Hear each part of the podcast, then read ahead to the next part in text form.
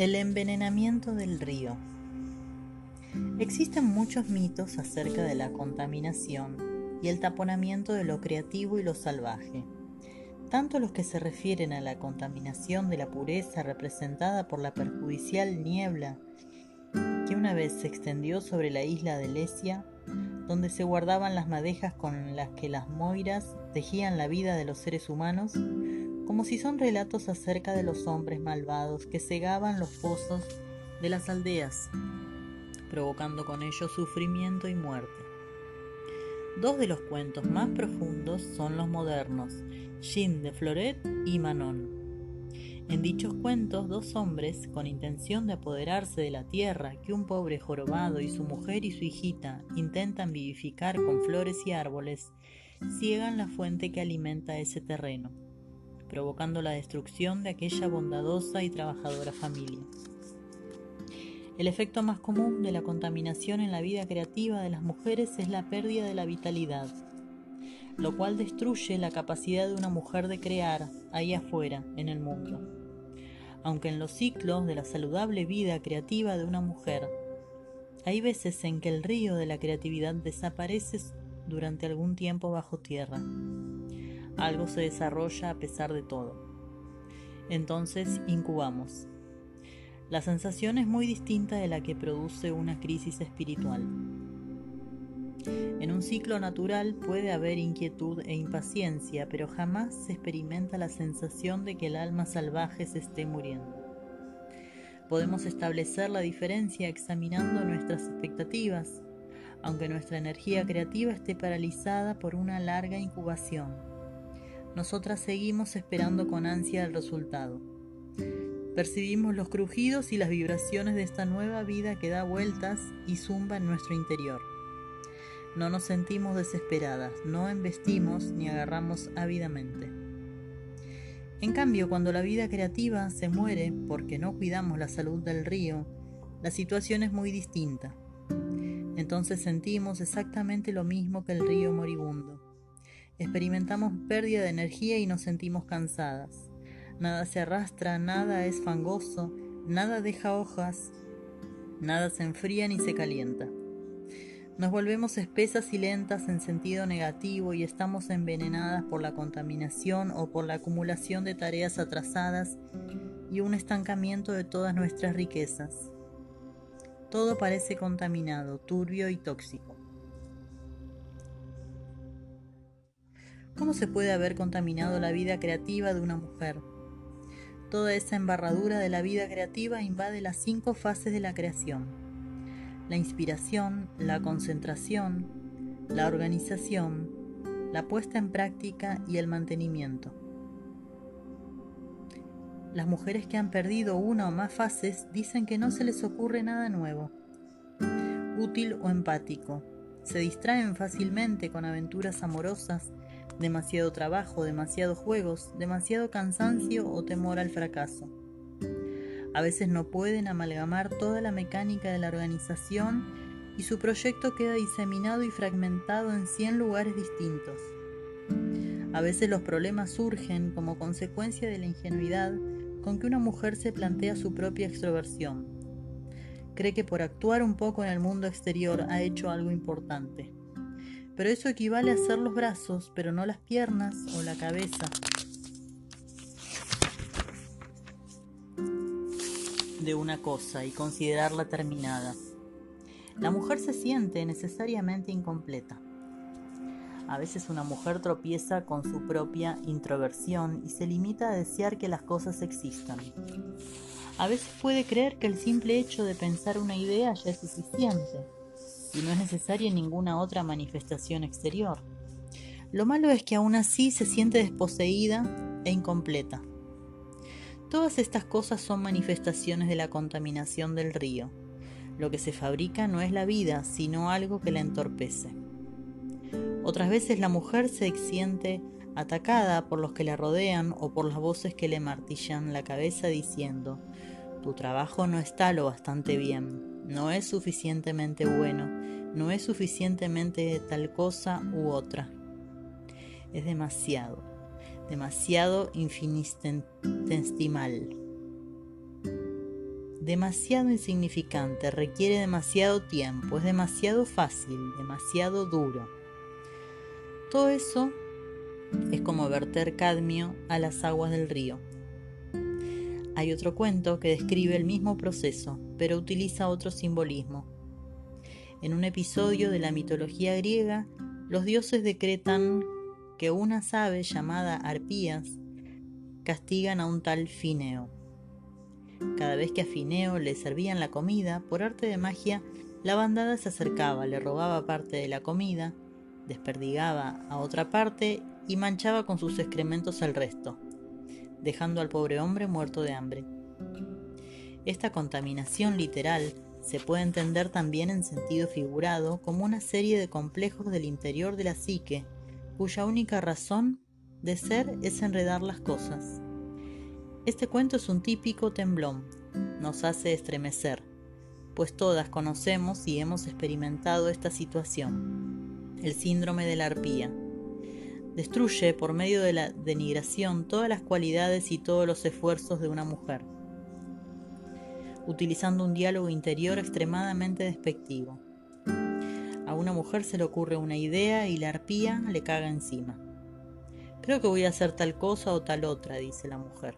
La arpía le contesta, qué idiotez, eso no le interesa a nadie, es tan simple que hasta da risa.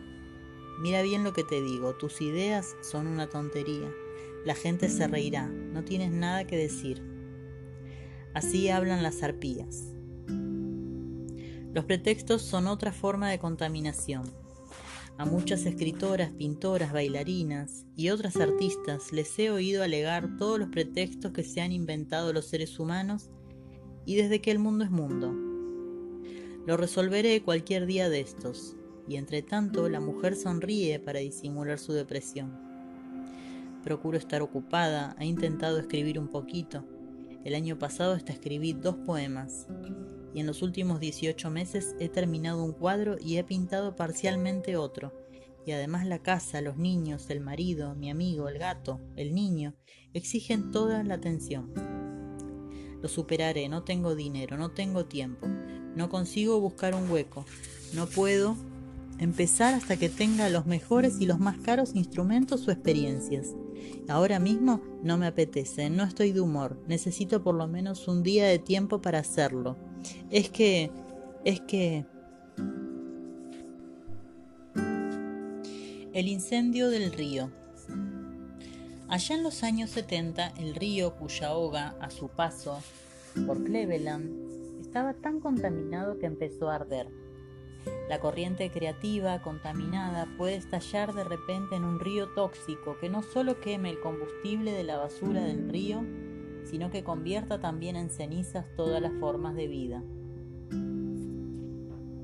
La acción simultánea de un número excesivo de complejos psíquicos puede provocar unos daños inmensos en el río. Los complejos psicológicos pueden provocar unos daños inmensos, negativos, se yerguen y ponen en tela de juicio la valía, la intención, la sinceridad y el talento de la mujer. También le envían inequívocos mensajes según los cuales tiene que ganarse la vida haciendo cosas que la agotan. No le dejan tiempo para crear y destruyan su voluntad de imaginar. Algunos de los robos y castigos preferidos que los malévolos complejos imponen a la creatividad de las mujeres giran en torno a la concesión del yo, del alma de tiempo para crear. En un lejano y nebuloso futuro, o a la promesa de que cuando la mujer disponga de varios días seguidos libres, empezará finalmente la juerga. Pero todo eso es mentira. El complejo no tiene la menor intención de cumplir las promesas. Es otra manera de asfixiar el impulso creativo. Las voces también pueden susurrar. Solo si obtienes un doctorado tendrás un trabajo como Dios manda solo si te alaba la reina, solo si te recibe tal o cual galardón, solo si te publican los trabajos en tal o cual revista, solo si, solo si. Todos esos condicionales equivalen a atiborrar el alma de comida basura. Una cosa es comer lo que sea y otra muy distinta alimentarse como es debido. Con mucha frecuencia la lógica del complejo tiene muchos fallos aunque éste intente convencer a la mujer de lo contrario. Uno de los mayores problemas del complejo creativo es la acusación de que cualquier cosa que haga la mujer no dará resultado, porque no piensa con lógica. No es lógica y lo que ha hecho hasta la fecha no es lógico, por cuyo motivo está condenado al fracaso. Ante todo, las fases iniciales de la creación no son lógicas, ni tienen por qué serlo. Si el complejo consigue con eso paralizar a la mujer, ya la tiene atrapada. Dile que se siente y se esté quieto o que se vaya hasta que hayas terminado. Recuerda que si la lógica imperara en el mundo, todos los hombres montarían a caballo a mujeriegas. He visto muchas mujeres trabajar largas horas en actividades que despreciaban para poder permitirse el lujo de comprar objetos muy caros para sus casas, sus parejas o sus hijos. A tal fin, apartaban a un lado sus extraordinarias cualidades. He visto a muchas mujeres empeñarse en limpiar toda la casa antes de sentarse a escribir. Y tú, que ya sabes lo que ocurre con las tareas domésticas, que nunca se terminan. Es un método infalible para obstaculizar la creatividad de una mujer. La mujer tiene que cuidar de que una responsabilidad excesiva o una respetabilidad excesiva no le roben los necesarios descansos, ritmos y éxtasis creativos. Tiene que plantar firmemente los pies en el suelo y decir que no a la mitad de las cosas que ella cree que tendría que hacer. El arte no se puede crear solo en momentos robados. La dispersión de los planes y los proyectos como por obra de, del viento se produce cuando una mujer intenta organizar una idea creativa y ésta se le escapa volando una y otra vez y cada vez se vuelve más confusa y desordenada.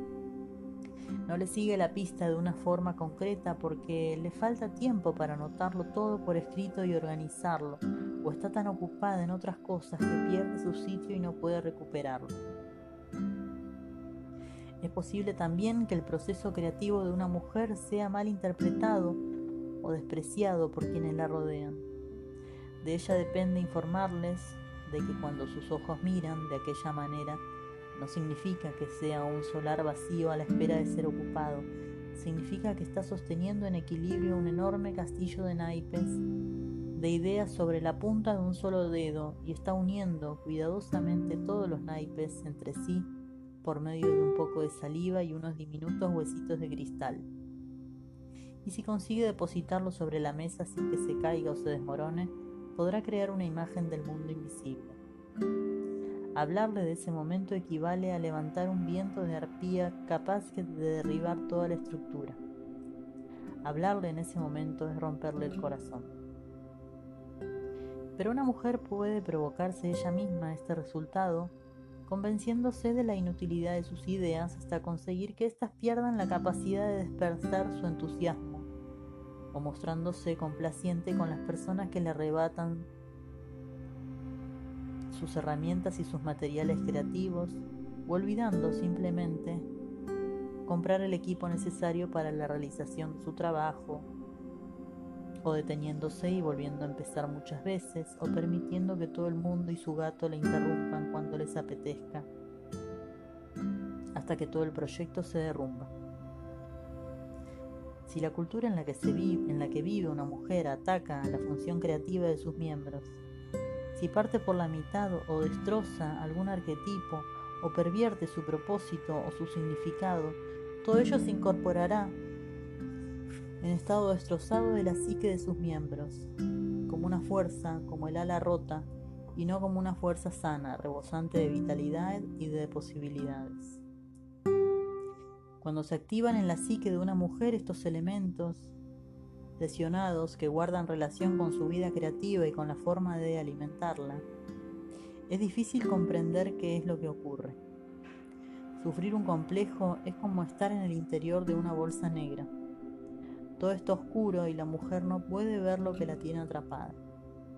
Todo sabe que algo la ha capturado entonces nos sentimos transitoriamente incapaces de organizar nuestros pensamientos o nuestras prioridades y como unas criaturas encerradas en unas bolsas empezamos a actuar sin pensar.